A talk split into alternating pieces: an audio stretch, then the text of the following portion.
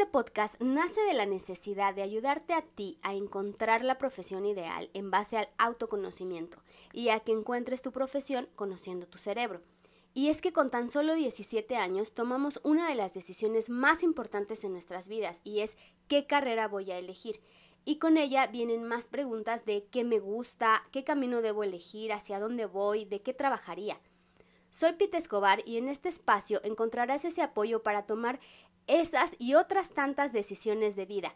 No estás solo, no tienes por qué estarlo, yo te acompaño en el proceso.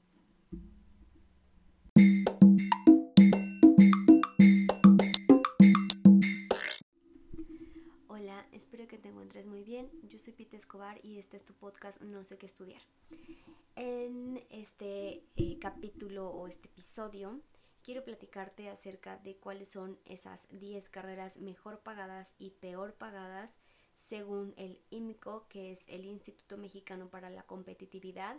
Si eres de otro país, seguramente tendrás algún organismo que haga este tipo de encuestas, entrevistas y tal, que recolecte este tipo de información que te ayude a ti a, pues a saber a manera, pues solamente como conocimiento, la verdad, digo, te voy a ir platicando por qué te digo esto pero que sepas cuáles son esas carreras que están bien pagadas y cuáles las peor pagadas y bueno, en fin, te iré comentando.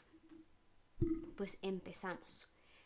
Las mejor pagadas. Vamos a empezar con las buenas noticias, las mejor pagadas. En primer lugar aparece como finanzas, banca y seguros.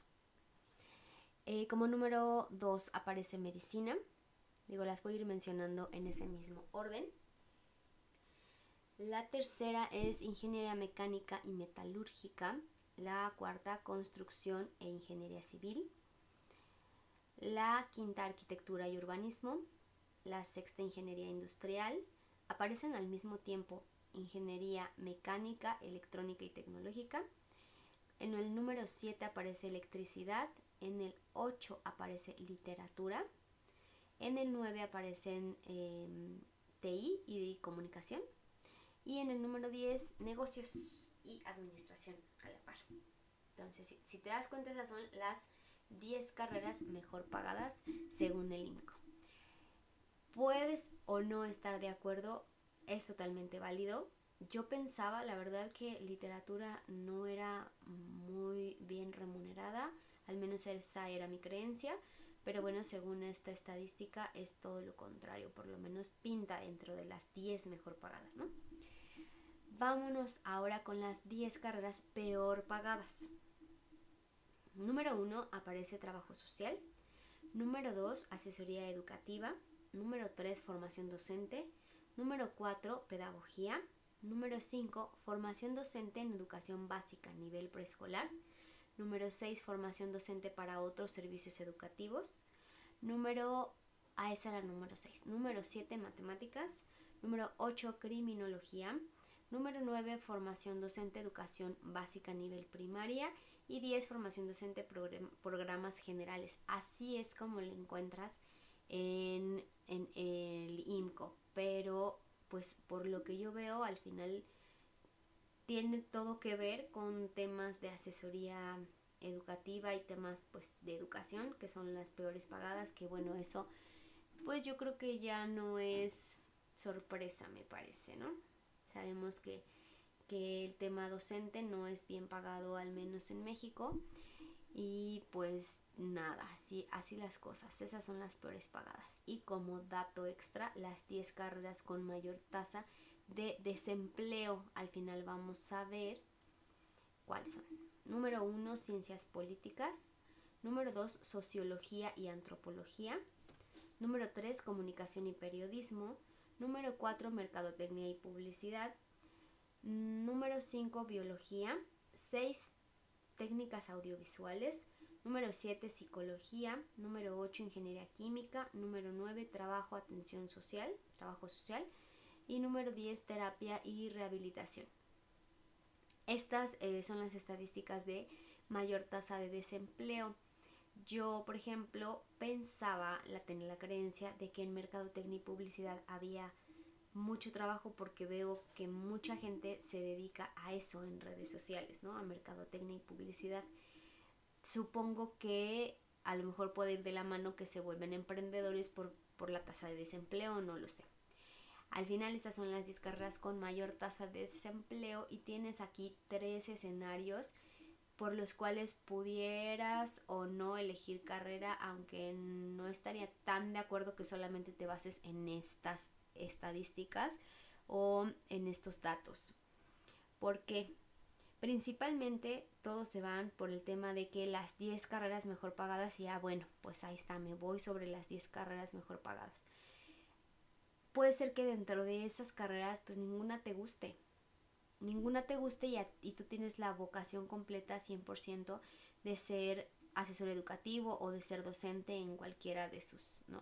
en cualquiera de sus niveles.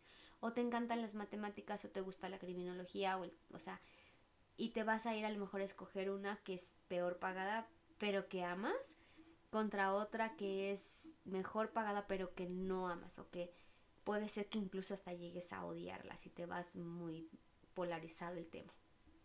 Y acá es donde, donde yo lo que sugiero es pues que armes una estrategia preuniversitaria, una estrategia universitaria y por qué no hasta postuniversitaria. El tema de la orientación vocacional es un tema que abarca desde la adolescencia e incluso hasta para toda la vida. O sea, cuántas veces no personas ya adultas y que no sabemos por dónde empezar, qué camino elegir, incluso ni siquiera conocemos nuestros gustos, no nos hacemos las preguntas adecuadas, estamos en un lugar solo por ganar dinero, pero al final del día terminas odiando esa actividad que realizas o ese trabajo que tienes, pues porque nunca te hiciste las preguntas adecuadas, porque solamente te fuiste en función del dinero y me parece que en algún momento lo comenté que yo en el primer trabajo ni siquiera sabía qué iba a hacer, pero pues como ganaba más que el promedio, yo me fui sobre eso y al final terminé sufriéndolo.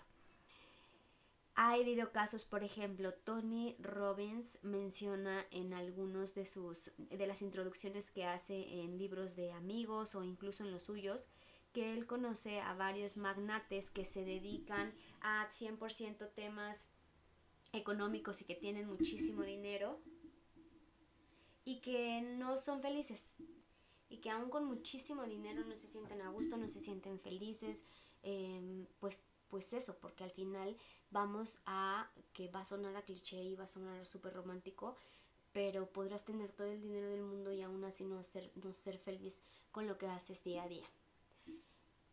Y también lo que yo creo y en lo que, lo que predico mucho es, mientras tú estudies algo que te guste, tú verás la forma de sacar dinero. O sea, yo me imagino que si mi pasión es, por ejemplo, psicología y está dentro de las eh, pues peores pagadas o de las de más desempleo, pues bueno, yo sabré cómo ayudar a la gente y cómo sacar dinero de una actividad extracurricular, por ejemplo, o perdón, extra a un tema laboral podría yo a lo mejor conseguir un trabajo o si de plano no encuentro, pues bueno, me pondría a hacer como a dar terapias, a, no sé, o sea, siento yo que cuando estudias algo que te gusta y que amas, ves la manera de cómo sacar ese dinero que necesitas para vivir y pues para ser feliz y tener eh, pues todo el contexto completo.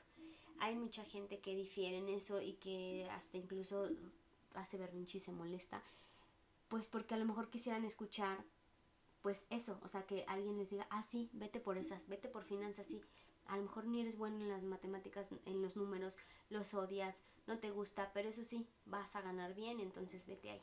Y entonces pues no así no va la ecuación.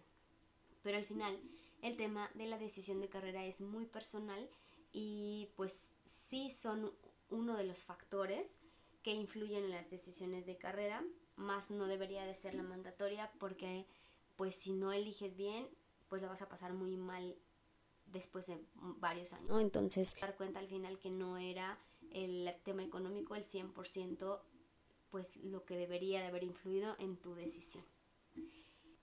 Pero como te digo, este tema y esta decisión es muy, muy personal. Y pues em, nada, yo creo que hasta aquí el episodio del día de hoy. Espero que te ayude esta información a dar un panorama un poco más amplio para que no elijas carrera pues con expectativas que no vayan en función a la realidad, ¿no? Que no pienses que porque vas a estudiar cualquier carrera ya te vas a volver rico o que porque pienses que no te importa estudiar lo que no te guste mientras sabes que estás dentro de las carreras mejor pagadas, pero el día de mañana te des topes porque odias esa actividad o porque no eres bueno en esa actividad o porque incluso pues ni aún estudiando esa carrera ganas lo que tenías en mente. Entonces simplemente es como aterrizar a la realidad, no hacerte falsas expectativas, sino tener bien claro un panorama de lo que de la decisión que vas a tomar hoy y de lo que va a influir el día de mañana. Y pues nada, eso es todo. Nos escuchamos en otro episodio más de tu podcast No sé qué estudiar. Y hasta aquí el día de hoy.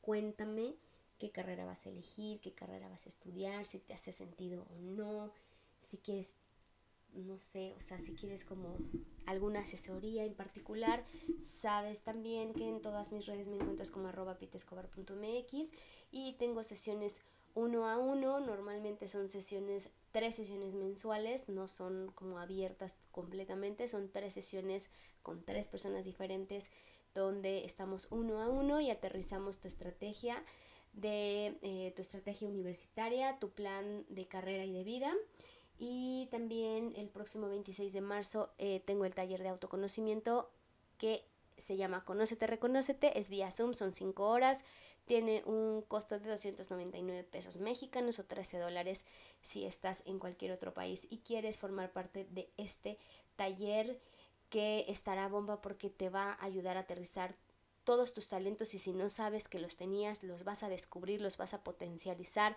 vas a conocer qué te gusta, qué, qué te gustaría hacer, hacia dónde vas y es esta primera etapa de decidir qué hacer con tu vida. Nos escuchamos en otro episodio más, te mando un abrazo, escríbeme si tienes alguna duda y nada, bye.